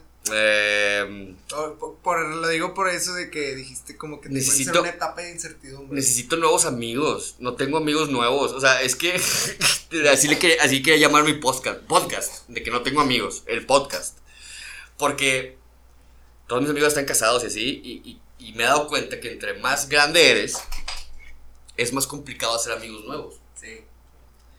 Entonces yo por estar tan obsesionado, y, ah, es otra cosa que me diría, sí, la- yo siento que, oye, mi canal de YouTube, yo lo abrí en el 2006. Acaba de iniciar YouTube. Llevaba, llevaba, 2005, ¿no? ajá, llevaba como 4 o 5 meses YouTube, así, y 2006, así. Estás bien impresionante, estás bien cabrón. Pero yo estaba tan metido en la televisión que YouTube, o sea, yo estuve ahí, yo lo vi siempre, pero no formé parte de él porque yo estaba metido acá en la televisión. Es lo mejor decirle, oye, y de- involúcrale tantito más a YouTube, sube dos, dos, tres videos. Porque sí he visto varios contenidos que digo, madre santísima, ¿por qué no se me ocurrió a mí? Hay un Que Si, te chavito. hubieran, si se te hubieran ocurrido a ti. Hay un chavito que se llama Daniel el Travieso. Búsquelo en YouTube. Daniel el Travieso, se llama. Que es la familia Banzini. Yo no lo inventé, yo no lo inventé ni nada. Pero lo que hace él, muy chistoso por cierto, que es 10 mil veces mejor que yo. Pero no, no, es lo mismo, es lo mismo. Él es el papá, la mamá, la abuela, todo, todo, todo, todo, todo, todo. Que digo, si yo hubiera llegado seis meses antes. Y su cantidad de visitas y de vistas Daniel Travieso, búsquenlo y, y va, y va a estar de acuerdo conmigo. Y va a llorar junto conmigo. Sí, igual. Pero bueno, eso es. Y al, y al del presente, o sea, a ti, ¿qué te quisieras decir? eh, que- se- sal de la casa, Mario, sé más sociable. Eso es lo que le diría. es lo único. La, sí, lo único. La gente no muerde. Este, sal. Es lo que. Es que, me gusta, es que me gusta mucho mi casa. Es- mi casa está muy cómoda y, y trabajo desde ahí. Eh, eh, pero sí, salí un poquito y ser más social. Por eso también, por eso fue una de las razones por las cuales acepté esta entrevista, porque me salgo, me salí a mi casa. y motivos siempre hay para, para hacerlo y, y compartir esto, ¿no? Y eso, y ya. Muchas gracias por venir. No, gracias. ¿Dónde va, ¿Dónde va a salir, oiga, esto? Esto va a salir, bueno, sale. Ahí están los capítulos en Spotify. Sí. Y en YouTube. Y bueno, está todo en las redes sociales. No, pero me voy a ver en YouTube para verme. O sea, Ah, Sí, sí, sí. Sí, qué guapo estoy, así, ¿no? Sí. No, y ya si le, te falta un cachito, pues cuando sales en el carro. Me pasó una copia. Ah, le- traigo un CD para que me lo grabe. No, Sí. un 8 milímetros, ¿no? Sí, no, así. No, el cassette. El cassette. Sí. Lo que hacemos siempre cuando nos despedimos. Una. Es caravana número uno. Caravana, ¿no, ¿no es eso? No, Soy no. el único imbécil que se acuerda. Nadie se Yo acuerda. no me Sí, acuerdo, sí, no, sí. no eres el único imbécil. Bueno, somos tres imbéciles. Tres imbéciles. Ahí va. Este, muchas gracias por venir. Eh, creo que otra vez se cumplió el propósito por lo que empecé esto, que es como que aprender. Tal vez si tú no te consideras así o no lo sé, pero siento que eres una persona bien chingona que sabe mucho, muy sabia. Sí, lo sé, sí me siento yo así. Sí, sí, es, eres muy sabia, o sea, me la toco, neta. me toco, güey. Me- Cuando me toco lo siento. La neta te ves una persona muy, muy sabia y que sí me imaginaba que fueras así, porque por algo me interesé en que vinieras. Te agradezco mucho también la, la accesibilidad. La verdad, jamás imaginé que fuera de esa manera en el Soy, que una, pudieras venir. soy un amor, ¿verdad? También soy Sí, un amor, sí, soy sí. un tipazo, sí. Cuando me toco, me lo sé. Cuando tocas, o sea, bueno, ok. Touch myself. Sí, sí, sí, sí, sí. sí. Pues el Ya, ya cuando, autoconocimiento cuando ya no tiene sentido lo que estoy diciendo es cuando ya tenemos que irnos. No, no, no, no. Y muchas gracias, o sea, es, es solo agradecimiento y pues si pudieras decir tus redes sociales, estás, eso también está bien chido, agarraste tu apellido que está muy chido y en todas estás como Banzini, Arroba Banzini. B, B chica A N Z Z I N I, así me encuentro en todas. do- doble Z. I N I, hasta en Twitch, así me encuentro ahí, que no tiene nada, pero ahí pronto va a tener algo. Y en las que vienen, lo más probable es que ella esté primero antes que nadie, aunque no las use. Pero, pero ahí estoy. Sí, sí, sí, ahí estoy viendo. Ah, porque como se lo dijo un amigo, estornudas, güey, y me llega una notificación, güey. O sea, yo sé todo, güey. A mí no se me escapa nada, güey. O sea, así que, cuidado. Pero no, ahí estoy. Mancini, BCKN, AN, ZZINI, estoy en todos lados. Este. No. No publico mucho, pero lo que publico trato de, de, de informar algo, ¿no? O de pelearme con algún servicio, no sé. Pero ahí estamos. Y, y suerte. eh, que sigan los éxitos y las entrevistas. Y a los chavos. Sean autodidactas. Ese es mi único consejo. Así es. Ok. Y muchísimas gracias a quien me ayuda siempre en esto, arroba Ciel Navarrete, en todos lados. Cielo Bueno, en como, Instagram. como el abuelo. No, no, no, No, no, no, no, no, no. Ah, o cielo, cielo, Ciel cielo. Ah, ok, Navarrete. ok. En Instagram, ahí me pueden encontrar como arroba Kike Castaneda M. Está bien largo, ni modo. Es lo. Castaneda. No, y su correo es este Quique con Q y guion bajo castaneda arroba gusanito.com o intercable.net. O sea, Ah, Terra, estaba cortito. terra, terra.net.org diagonal mail. Yes. Ahí está. Y muchas gracias. Ah, también aprovechar ahí el mensaje de mi banda, en la que estoy, arroba Sultán MX en todos lados. También, si lo quieres escuchar, si te gusta, Hay muchísimos grupos, hay muchísima música muy buena en, en Spotify, en, en YouTube. Eh, Dese una vuelta. Yo estoy seguro que de Sultán van a saltar a otra. O si llegó de otra, va a llegar a Sultán. de hecho, para eso quiero esto. Hay música, a mí me gusta mucho la música de aquí de Nuevo León. hay, hay un renacimiento. Bandas, sí, está viendo, lo platicamos en el podcast pasado Sí, con, con Elías. de Nueva Pino Palo, que todos piensan que la avanzada tiene que ser rock otra vez, y ahorita no, está viendo rock, es pop, están bandas muy padres, está Dreams, está Inclusive hay Palo. algo de synthwave por ahí, hay algo así medio alternativón, Sí. este, está, hay de todo, Todo- eh, es muy todos bueno. los fines de semana, ahorita que, es, que quieres tener amigos, yo te invito un fin de semana para que conozcas música nueva y pues te hagas de un par de amigos. No tomo, eh, es- también eso me alejó de los No, amigos, porque no tomo. No, si hay, tienen que tomar, pues toman y Pero- todo eso, y Yo otras cosas no. Hay veces que salgo con mi botella de agüita. Haces para bien. tomar, Es, pero- vo- es vodka, pero no diga nada. Y Ginebra pues te invito también a eso, o sea, te voy a enseñar. Si, si dices que no tienes amigos, bueno, yo tal vez no sé si vayan a ser amigos o no, te invito a que conozcas música nueva y lugares ahí en el bar antiguo. Bueno, vámonos ya porque esto ya pues de romance. Entonces, este. Gracias. Nos vemos hasta la próxima. Que estén muy bien. Bye.